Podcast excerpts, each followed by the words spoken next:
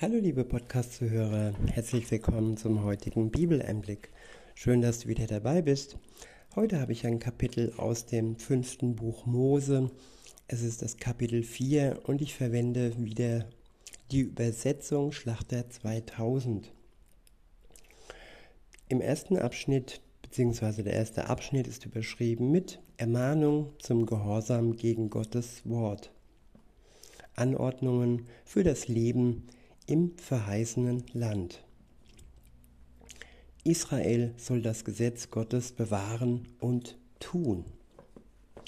Ja, und das ist auch uns gesagt worden, dass wir Gottes Gesetze im Herzen verankern lassen und sie im Herzen bewahren und sie auch tun mit seiner Hilfe.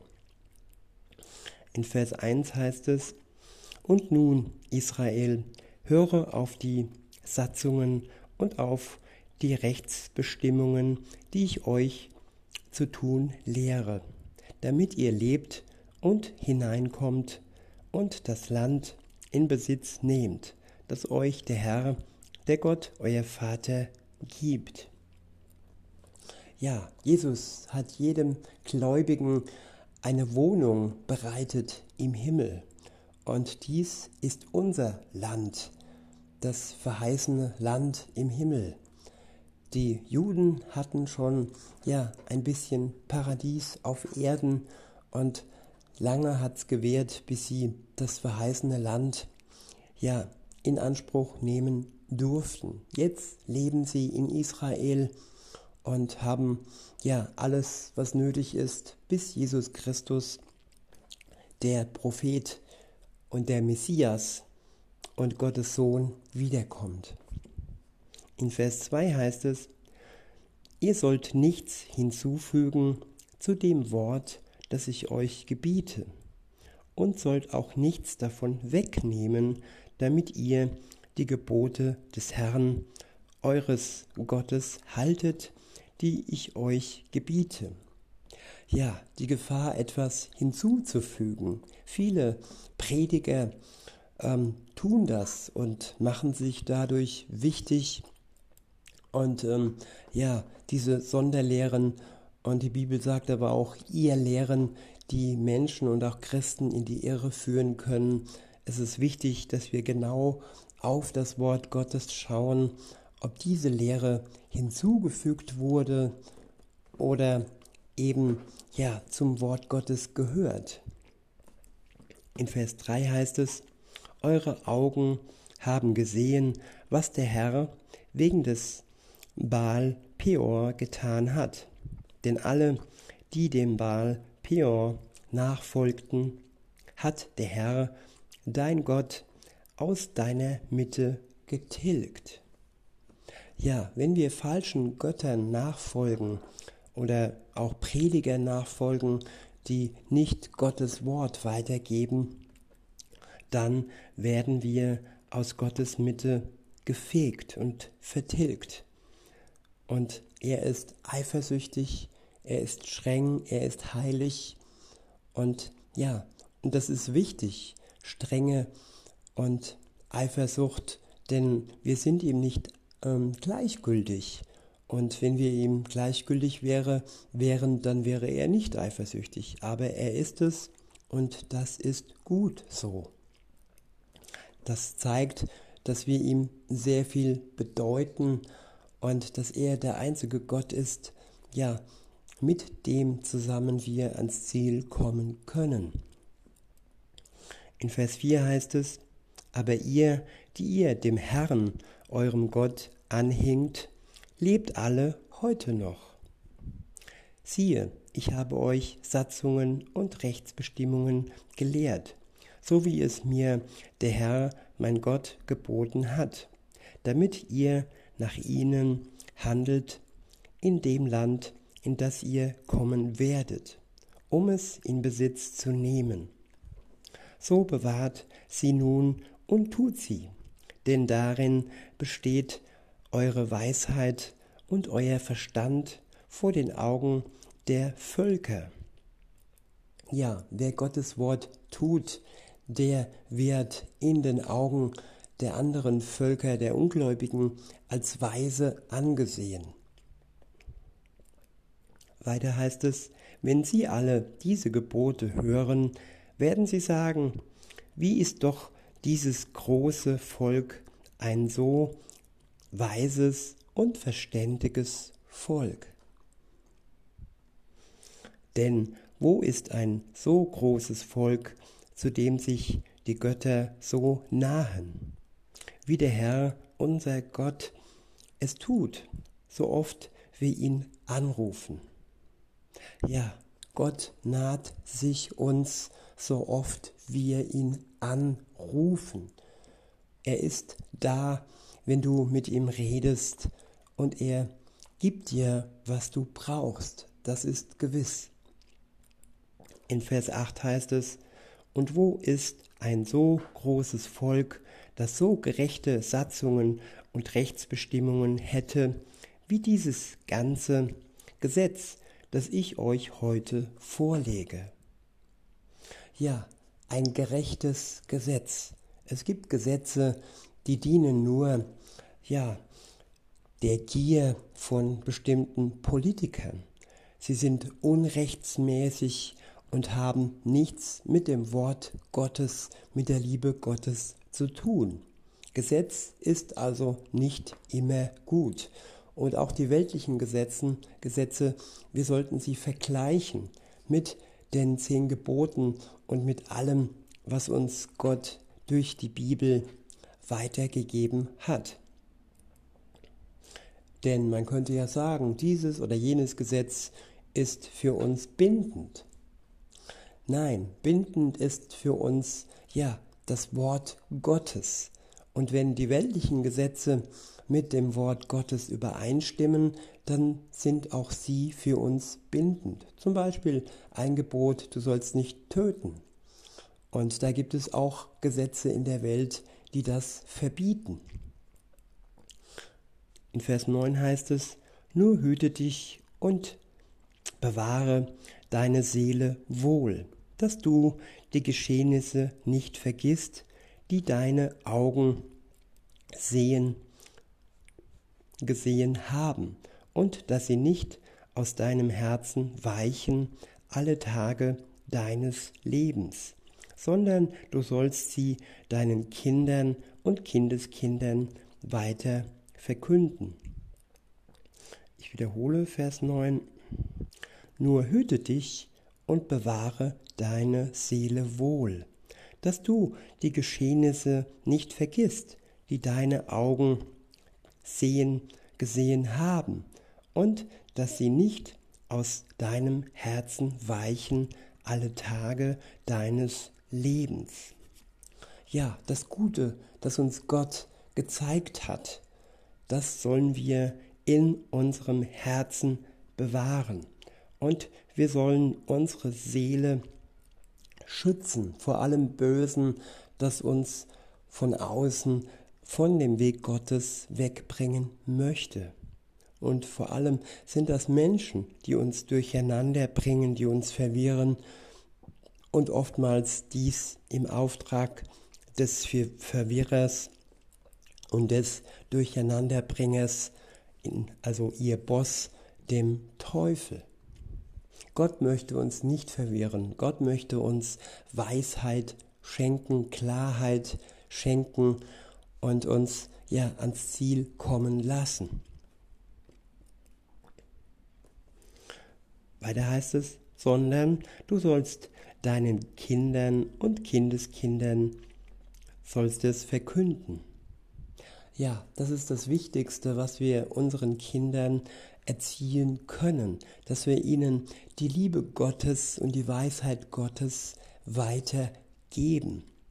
Dass wir nicht abwarten, bis sie ja im Religionsunterricht davon hören, sondern sobald sie das Verständnis haben, sollen sie spüren, dass sie von Gott geliebt sind. In Vers 10 heißt es, an dem Tag, als du vor dem Herrn, deinem Gott, standest, am Berg Horeb, als der Herr zu mir sprach, versammle mir das Volk, damit ich sie meine Worte hören lasse und damit sie mich fürchten lernen alle Tage ihres Lebens auf Erden und damit sie auch ihre Kinder unterweisen. Da tratet ihr herzu und standet unten, unten am Berg. Aber der Berg brannte im Feuer bis ins Innerste des Himmels hinein, der voller Finsternis, Wolken und Dunkel war. Ja, die Finsternis, das ist das Böse, das ist, ja, das sind die Sünden. Und die Gebote Gottes brennen wie ein Feuer und das Feuer brennt in die Finsternis hinein.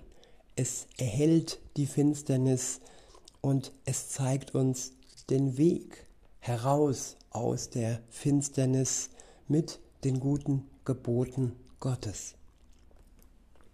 In Vers 12 heißt es, und der Herr redete mit euch mitten aus dem Feuer. Die Stimme seiner Worte hörtet ihr, aber ihr saht keine Gestalt, sondern vernahmt nur die Stimme. Und er verkündigte euch seinen Bund, den er euch zu halten gebot, nämlich die zehn Worte, die zehn Gebote. Und er schrieb sie auf zwei steinerne Tafeln.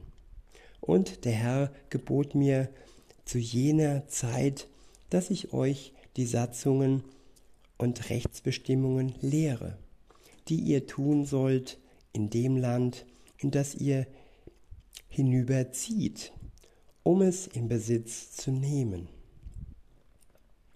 Der nächste Abschnitt ist überschrieben mit Warnung vor dem Götzendienst.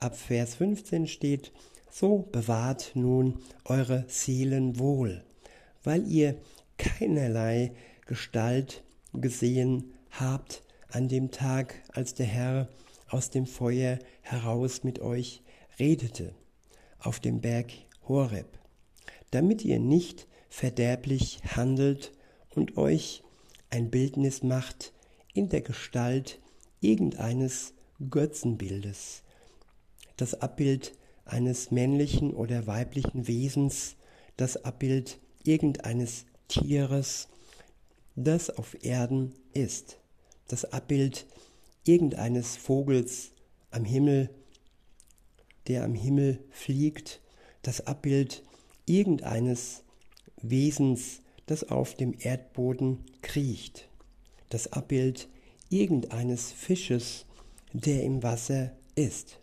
tiefer als die Erdoberfläche, dass du deine Augen auch nicht zum Himmel hebst und die Sonne und den Mond und die Sterne und das ganze Heer des Himmels anschaust und dich verführen lässt, sie anzubeten und ihnen zu dienen die doch der Herr, dein Gott, allen Völkern unter dem ganzen Himmel zugeteilt hat. Ja, Menschen beten äh, die Natur an. Menschen beten Abbilder an und stellen sich darin Gott an. Ob äh, lebendig oder ob ein Gebilde, das hergestellt worden ist. Der Mensch wird, ähm, ja, möchte etwas sehen. Aber wir werden Gott sehen, wenn Jesus Christus wiederkommt. Im Moment sind wir in der Zeit des Glaubens, des Hoffens. Wir haben eine Gewissheit. Die Hoffnung ist nicht unbeständig, sie ist gewiss, dass Jesus Christus wiederkommt. Und dann werden wir sehen, und dann werden wir in der Gegenwart Gottes sein. Und bis dahin dürfen wir nicht in die Gefahr kommen, uns Abbilder zu schaffen, die an Gottes Stelle treten. Das ist ihm Gott verhasst. Deshalb steht das auch bei den zehn Geboten. Du sollst dir kein Bildnis Gottes machen. In Vers 20 heißt es, Euch aber hat der Herr genommen und herausgeführt aus dem Eisenschmelzofen aus Ägypten, damit ihr sein Eigentumsvolk sein solltet, wie es heute der Fall ist.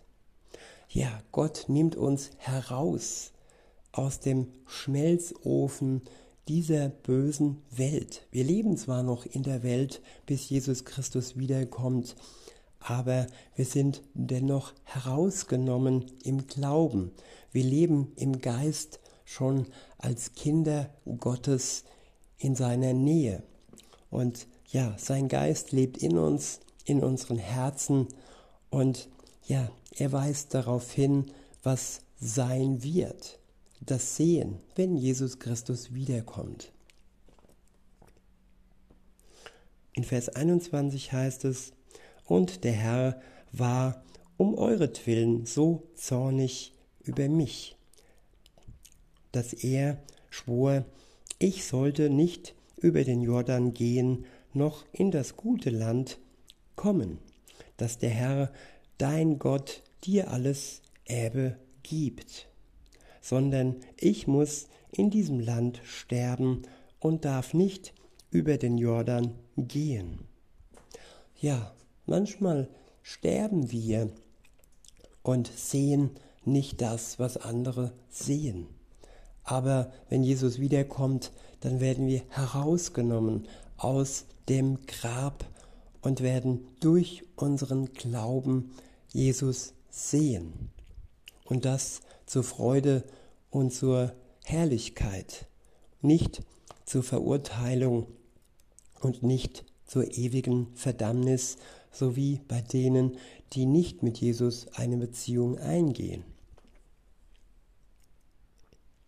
Weiter heißt es, ihr aber dürft hinübergehen und jenes gute Land in Besitz nehmen. So hütet euch nun, dass ihr den Bund des Herrn eures Gottes nicht vergesst, den er mit euch gemacht hat, und euch nicht ein Bildnis macht von irgendeiner Gestalt, was der Herr, dein Gott, dir verboten hat. Denn der Herr, dein Gott, ist ein verzehrendes Feuer, ein eifersüchtiger Gott. Wenn du nun Kinder und Kindeskinder zeugst und ihr euch in dem Land eingelebt habt und verderblich handelt und euch ein Bildnis macht von irgendeiner Gestalt und das tut, was böse ist in den Augen des Herrn eures Gottes, dass ihr ihn entzürnt, so rufe ich heute Himmel und Erde zu Zeugen gegen euch an, dass ihr gewiss bald ausgerottet werden sollt aus dem Land, in das ihr über den Jordan zieht, um es in Besitz zu nehmen. Ihr werdet nicht lange darin wohnen, sondern gewiss daraus vertilgt werden. Ja, Gott ist ein eifersüchtiger Gott und er hasst die Sünde, er hasst alles Böse und alles, was wir Böses tun. Deshalb gab er uns seine Gebote und deshalb gab er auch jedem Christen den Geist Gottes, um zu widerstehen, um dem Bösen zu widerstehen und um durch Gottes Weisheit ein gutes Leben zu haben und zu tun, was er sich von uns wünscht. In Vers 27 heißt es, und der Herr wird euch unter die Völker zerstreuen und es wird eine geringe Zahl von euch übrig bleiben unter den Heiden, zu denen euch der Herr hinweg äh, treiben wird.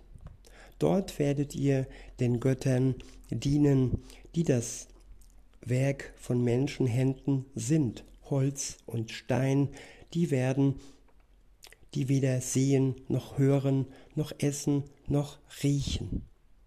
Wenn du aber von dort den Herrn, deinen Gott, suchen wirst, so wirst du ihn finden. Ja, wenn du ihn von ganzem Herzen und von ganzer Seele suchen wirst. Und dieses Versprechen, liebe Zuhörerin, das gilt für alle Menschen. Wenn wir Gott von ganzem Herzen suchen, mit, mit unserer ganzen Seele suchen, dann werden wir ihn finden. In Vers 30 heißt es, wenn du in der Drangsal bist und dich alle diese Dinge getroffen haben am Ende der Tage, so wirst du zu dem Herrn, deinem Gott, umkehren und seiner Stimme gehorsam sein. Ja, umkehren, das ist das Entscheidende in jedem Leben. Jeder Mensch, der nicht zu Gott umkehrt, der wird nicht glücklich sein und der kann kein ewiges Leben erhalten. Der nimmt seine Sünde mit in den Tod und wird dann, wenn Jesus Christus wiederkommt, aufgrund seiner Sünden gerichtet werden. Wer aber an ihn glaubt, dass er für ihn persönlich gestorben ist am Kreuz und auferstanden ist, der wird genauso auferstehen und ihm wird seine Schuld von Jesus Christus genommen. In Vers 31 heißt es, denn der Herr, dein Gott, ist ein barmherziger Gott. Er wird dich nicht verlassen noch verderben. Er wird auch den Bund, den er deinen Vätern geschworen hat, nicht vergessen. Der nächste Abschnitt ist überschrieben mit Der Herr ist der alleinige Gott. In Vers 32 heißt es, denn frage doch nach den früheren Tagen, die vor dir, die vor dir gewesen sind. Von dem Tag an, als Gott den Menschen auf Erden erschuf und von einem Ende des Himmels bis zum anderen Ende des Himmels ob je etwas so Großes geschehen oder je dergleichen gehört worden ist. Hat je ein Volk die Stimme Gottes mitten aus dem Feuer reden gehört, wie du sie gehört hast, und ist dennoch am Leben geblieben? Oder hat je ein Gott versucht, hinzugehen und sich ein Volk mitten aus einem anderen Volk herauszunehmen durch Prüfungen, durch Zeichen, durch Wunder, durch Kampf und durch eine mächtige Hand und durch einen ausgestreckten Arm und durch furchterregende große Taten, wie das alles der Herr, euer Gott, für euch in Ägypten getan hat, vor deinen Augen Dir ist es gezeigt worden, damit du erkennst, dass der Herr Gott ist und keiner sonst als er allein. Ja, und auch uns zeigt Gott, dass er unser Gott sein möchte. In Vers 36 heißt es, er hat dich vom Himmel her seine Stimme hören lassen, um dich zu unterweisen, und auf Erden hat er dir sein großes Feuer gezeigt, und du hast seine Worte mitten aus dem Feuer gehört.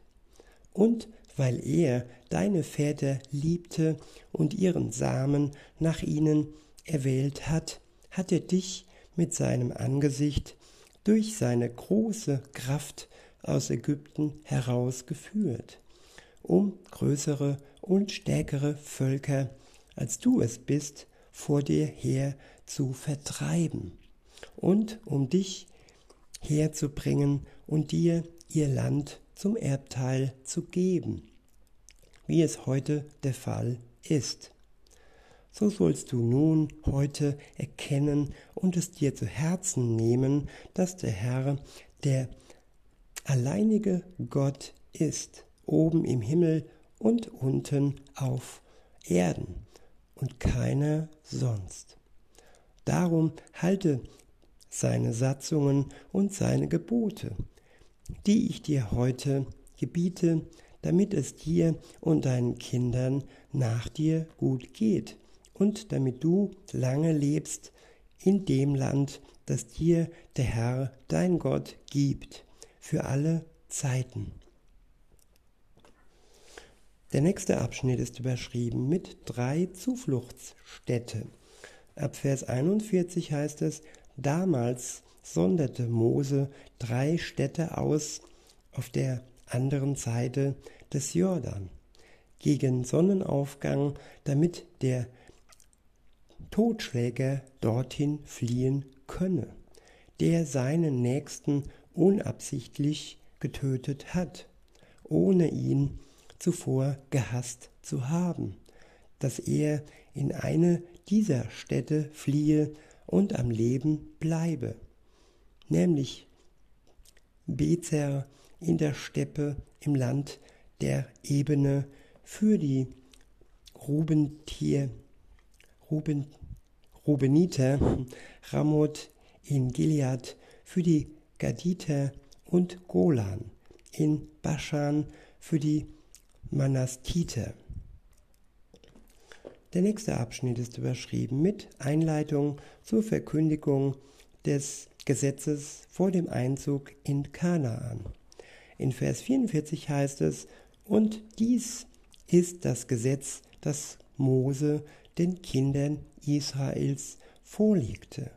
Das sind die Zeugnisse, die Satzungen und Rechtsbestimmungen, die Mose den Kindern Israels verkündete, als sie aus Ägypten zogen auf der anderen Seite des Jordan, im Tal Bet Peor gegenüber im Land Sions des Königs der Amoriter, der im Hesbon wohnte, den Mose und die Kinder Israels schlugen, als sie aus Ägypten zogen und dessen Land sie in Besitz nahmen, samt dem Land Ox des Königs von Baschan, der beiden Könige der Amoriter, die jenseits des Jordan waren, gegen Sonnenaufgang von Aroer an, das am Ufer des Arnon-Flusses liegt, bis an den Berg Sion. Das ist der Hermon und die ganze Ebene jenseits des Jordan, gegen Osten bis an das Meer der Arava, unterhalb der Abhänge des Pisga. Ja, die letzten Worte waren etwas erschwerlich, aber sie zeigen, dass Gott den Mensch herausführt aus der Gefangenschaft, aus der Versklavung.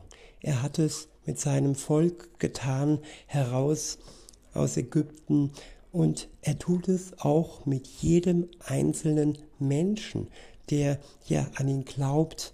Er wird herausgeführt aus der ja, Gefangenschaft seiner Schuld, aus der Gescha Gefangenschaft des Bösen. In diesem Sinne, liebe Zuhörer, wünsche ich euch noch einen schönen Tag und sage bis denne.